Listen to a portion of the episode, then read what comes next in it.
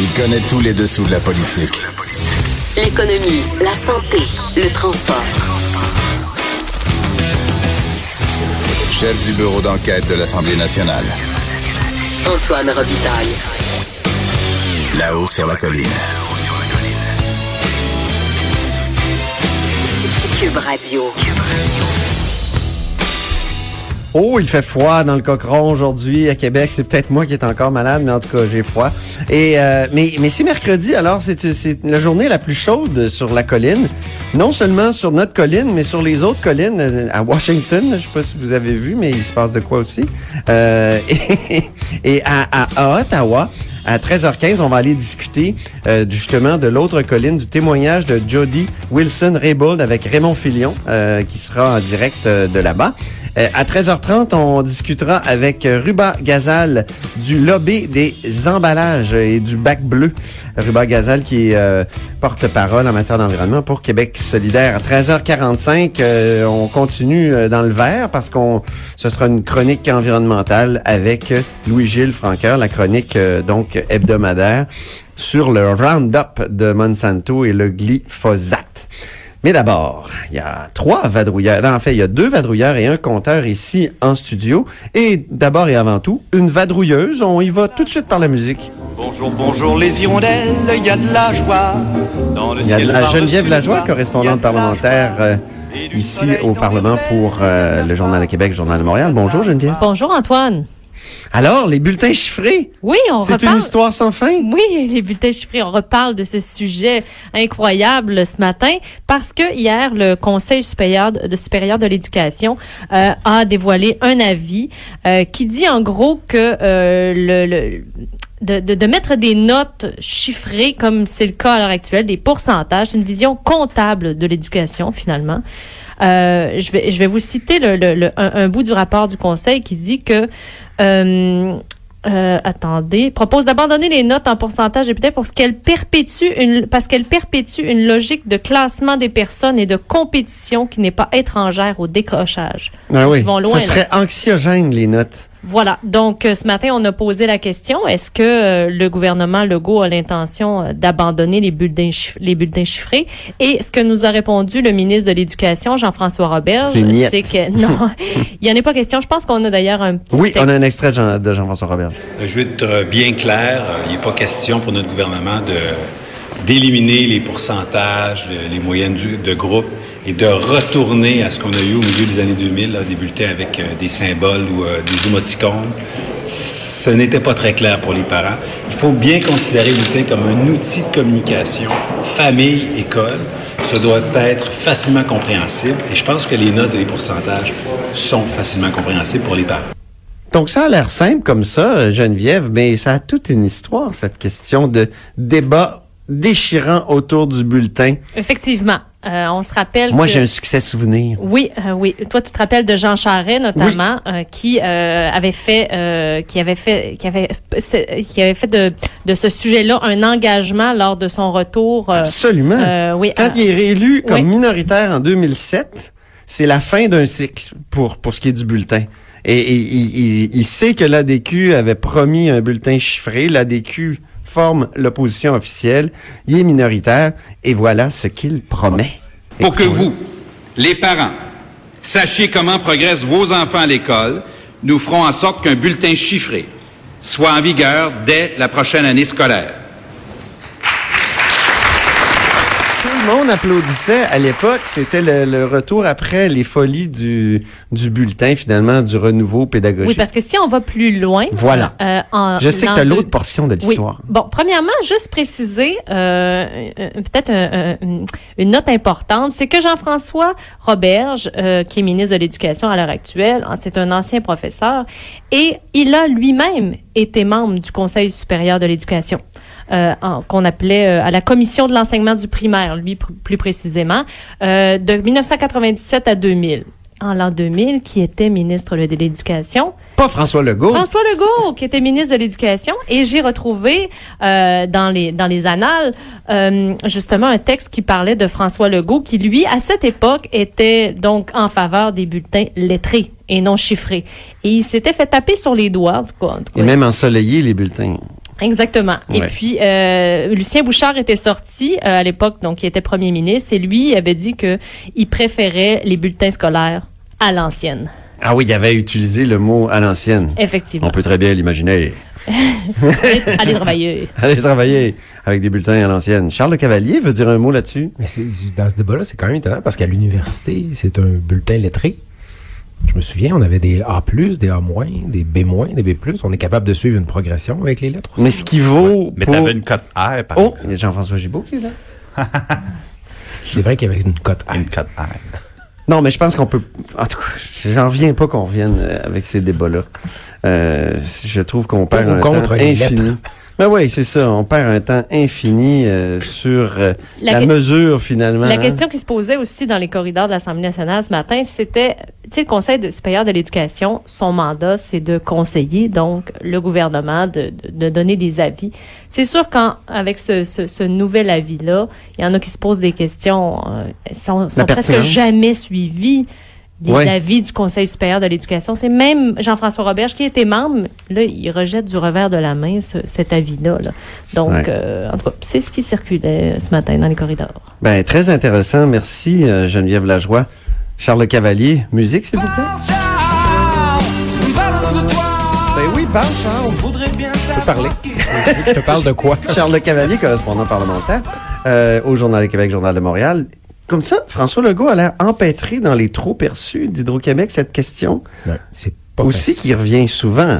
C'est pas facile, hein. C'est parce que c'était un gros sujet de la CAQ quand le parti était dans l'opposition. On en a parlé un peu la semaine dernière parce que le journal a révélé qu'il y avait encore des trop perçus chez Hydro-Québec et que cette fois-ci, le, le gouvernement Legault allait en conserver une partie, là, près de 35 Et là, François Legault doit maintenant expliquer pourquoi de l'argent qu'il considérait être un détournement de fonds quand il était euh, chef de la deuxième opposition Ah oui. se retrouve maintenant dans ses, dans ses coffres. Puis une de ses euh, élus à l'époque était allée porter euh, une, un- un- voyons, des, une pétition Exactement.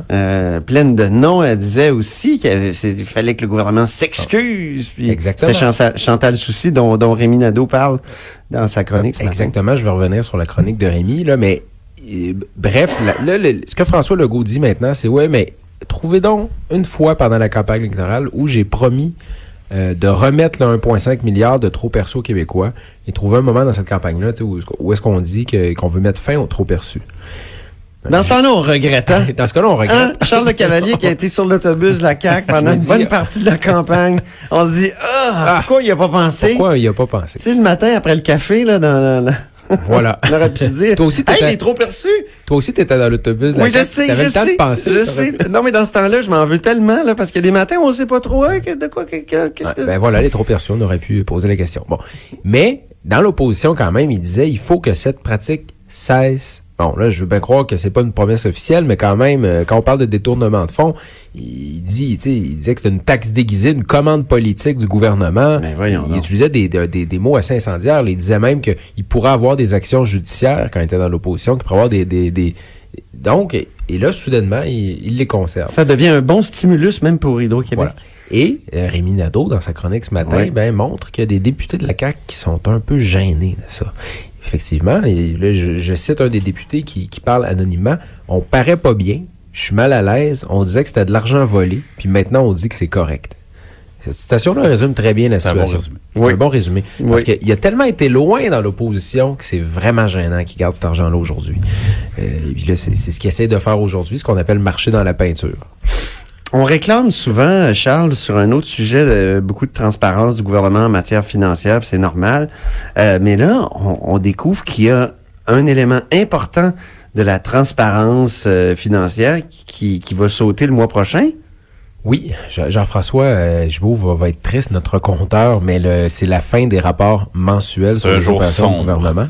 C'est vrai, hein? Oui. Et, et euh, ça a été dénoncé par Carlos Letao, qui a mis ça en place comme ministre, l'ancien ministre euh, libéral des Finances, qui a mis ça en place. Oui, parce que pendant longtemps, ça a été aléatoire. Qu'est-ce que c'est un rapport euh, trimestriel euh, d'opération oh, ma- Ben, le- mensuel? Le rapport mensuel, en fait, montre l'état des comptes trimestriel, là, ouais. de la trésorerie du gouvernement, si je peux, je peux C'est ça. dire ça brièvement. Et puis bon, le gouvernement Kakis, qui a un prix de pouvoir, a vraiment pas aimé ça parce qu'il s'est retrouvé avec un rapport qui disait qu'il y avait un surplus de 3 milliards. Puis là, il disait, mais non, mais ça veut pas dire ça. Bon, mais, mais les médias, on est habitués de couvrir ce rapport-là. On en fait la part des choses. On comprend que c'est un pris à un moment de l'année, qu'il y a des dépenses après ça qui peuvent arriver. Mais ça- c'est une fenêtre dans la boîte noire du ministère des Finances. Exactement. Et ce rapport-là, bon, euh, feu le rapport mensuel, mais il va maintenant avoir un rapport trimestriel. C'est ça, on retourne au trimestriel. Exactement. Donc, ça va être quand même plus difficile de suivre ce qui se passe vraiment dans cette boîte-là euh, du ministère des Finances. Et ju- juste pour conclure là-dessus, Carlos Letard dénonce ça en disant, ben regardez, nous aussi, on a été aux prises avec des surplus. Et nous aussi, on a fait des dépenses, euh, disons des dépenses euh, ré- non récurrentes, où on a fait des dépenses qu'on aurait pu faire l'année d'après cette année pour réduire ce surplus-là. Mais vous pouviez le savoir. Oui. Grâce au rapport mensuel, là, on pourra plus le savoir. C'est c'est- inacceptable. Oui, euh, Jean-François Gibault. Ben, je suis en- entièrement d'accord avec euh, l'analyse qui est faite par le, le gouvernement libéral euh, et que, que je le partage. En fait, ils sont plus au gouvernement, Jean-François. Ce qui, ce qui arrive, oui, ben, l'ancien, Taos, ça avait raison. Ça a été ça, a été ça longtemps. Euh, les anciens rapports mensuels, ils montrent l'état des revenus et des dépenses au moment du rapport. C'est une photo. Et c'est vrai que plus tard dans l'année, il peut y avoir des dépenses qui sont faites à un rythme plus important. Donc, faut pas prendre ça comme étant un résultat final. Par contre, ce que M. Girard, le nouveau ministre des Finances, nous dit, c'est qu'il dit on va maintenant produire des documents prévisionnels. Donc, on va vous dire avec l'information qu'on a où on devrait atterrir à la fin de l'année avec un excédent, avec un déficit et à peu près de combien? Le problème avec ça, c'est que ça fait des années que le ministère des Finances ne donne pas leur juste quand il fait des prévisions. C'est tout le temps pareil. On nous, dit, dans, dans les dernières années, là, systématiquement, on a euh, sous-estimé l'ampleur des surplus budgétaires dans nos prévisions. Il y a même un ministre qui a déjà Oui. dit on n'a pas été très bon. On n'a pas été très bon. très Exactement. C'est Nicolas dans- Marceau. Dans les prévisions, on s'était trompé à ce moment-là. Mais tout ça pour dire que le, le petit rapport mensuel, lui, euh, il n'y a pas d'aspect prévisionnel ou d'a- d'aspect plus subjectif. C'est une photo. Et dans le passé, ça s'est avéré plus fiable parce que le gouvernement, à ce moment-là, peut pas faire de petites cachettes. C'est effectivement, selon moi, un recul au niveau de la Cette- transparence. une photo ne peut pas être optimiste ou pessimiste, contrairement aux prévisions. C'est ça. Voilà. Soit il pleut, soit il fait soleil. Où il y a beaucoup de neige, comme à Québec. Oui, oui, ça, effectivement. Donc, euh, on va écouter quand même euh, la, la chanson de, de Jean-François. Oui, merci. Et oui, donc euh, Jean-François Gibault, directeur de la recherche, t'a déjà parlé pas mal, mais c'est pas rien. Ça fait toujours du bien, un petit Dalida, là. Hmm? Oui, ça fait toujours Avant du de bien. parler de Catherine Dorion, Ah, On peut parler de Catherine parce qu'il y a eu Dorion. un choc en chambre euh, aujourd'hui dont tu veux nous parler? Oui, ben, on- je pense qu'on a Catherine. Dorion et Nathalie Roy, donc la ministre de la Culture, se bien, sont aussi bien exprimées. l'é- aussi bien l'écouter. Ah, ok, Je parfait. la laisse aller. Monsieur le Président, j'aime beaucoup les séries. Euh, moi, ça a commencé dans mon enfance. J'écoutais Passe-Partout, Watatata, ou après ça, ça a été Les Filles de Caleb, Chambre en Ville, Lance et Compte. Euh, bon, maintenant, j'ai plus la télé, mais j'ai Netflix, fait que j'écoute House of Cards, j'écoute Game of Thrones, The Handmaid's Tale. Ouais. Ouais, le seul problème, c'est que euh, si vous écoutez Game of Thrones comme moi, ou même Handmaid's Tale, ben, euh, c'est pas sur Netflix. C'est sur HBO dans le cas de Game of Thrones, puis euh, Hulu dans l'autre cas. Et même si vous l'écoutez via euh, la plateforme Vidéotron, par exemple, comme moi, ben au Canada, c'est Crave, faut s'abonner à Crave. Donc, je me demande bien si Madame Dorion, si elle n'écoute donc pas ces séries-là sur Netflix. Elle les pirate? Je sais pas, faudrait lui poser la question. Mais chose certaine, c'est pas sur Netflix. Bon. Bon point. Et, et Nathalie Roy lui, lui, a, lui a pas remis sur le nez, hein, je pense? Ben, je pense qu'elle lui a offert. Ça aurait été drôle. Ouais, non, ça, c'était. Mais elle l'a incité à regarder autour. les, les plateformes québécoises. Exactement. Euh, pourquoi les répartiteurs euh, d'hydro sont-ils grassement payés, euh, Jean-François Gibault? Ben, euh, c'est une très bonne question. C'est une très bonne question et bon, moi, je, j'ai encore une fois, je regarde ça puis j'ai toujours, je me dis là, faut que j'envoie mon CV à Hydro-Québec pour devenir dispatcher, là, parce que, là, écoute, l'air moyen de 130 000, mais pire que ça. J'avais dit répartiteur. C'est ouais non je sais j'ai fait exprès Euh, mais là on, on parle de euh, salaire allant jusqu'à euh, l'année dernière 321 000 dollars pour être répartiteur chez Hydro-Québec à force de multiplier le temps supplémentaire. Ça fait quatre ans que c'est en augmentation. Et juste pour, j'ai retrouvé un document de 2016 Hydro-Québec où on nous disait, écoutez bien ça, la gestion du temps supplémentaire est au cœur de la stratégie de l'entreprise pour améliorer la productivité, l'une des priorités du président directeur général, Éric Martel. Et depuis ce temps-là, ça ne fait qu'augmenter, augmenter. On nous sert la même cassette à chaque fois. Ah, on a des problèmes de main de vieux, des départs à la retraite. On est en train de régler ça. La même cassette à chaque occasion. Et en attendant, on est rendu à 165 millions de temps supplémentaire et on fait des petits millionnaires dans les centres de répartition. Donc, des gens. C'est quand même incroyable. Qu'est-ce que ça fait, c'est un répartiteur chez Hydro-Québec Ouais, pour c'est gagner vrai. ce Qu'est-ce que ça salaire fait? Ben, en fait, ce qui arrive, c'est qu'ils surveillent le réseau et ils vont envoyer donc des, des techniciens, par exemple, s'il y a des lieux d'intervention où ils doivent euh, ils doivent poser des gestes pour stabiliser le réseau.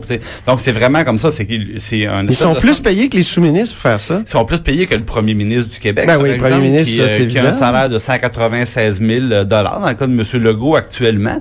Euh, donc effectivement, la, la comparaison peut, peut être bonne. C'est euh, Je pense qu'il y a juste le sous-ministre à la santé qui est payé plus que ça. Euh, et encore. Ou l'ex-présidente du, du, du CIUS de Québec, n'est- n'est-ce pas, Geneviève Lajoie? Oui. Je- Gertrude Bourdon était payée Oui. combien Et déjà? trois- Et le, Au-delà de 300 000. 305 000, je pense. Ah oui, quelque chose. Ah, donc, donc les répartiteurs sont plus payés que Gertrude Bourdon? Mais ils n'ont pas de jardinier, là, contrairement à l'ancienne rectrice de McGill. Bon, sur ces, euh, comment dire, sur ce- cet étalage de, de salaire impressionnant, nous terminons ce bloc euh, vadrouilleur compteur. Merci beaucoup, les amis. Merci. Après la pause, euh, on rejoint avec grand plaisir Raymond Filion, correspondant parlementaire de TVA à Ottawa, pour euh, parler de l'ex-ministre de la Justice, euh, Jody Wilson-Raybould. Restez des nôtres.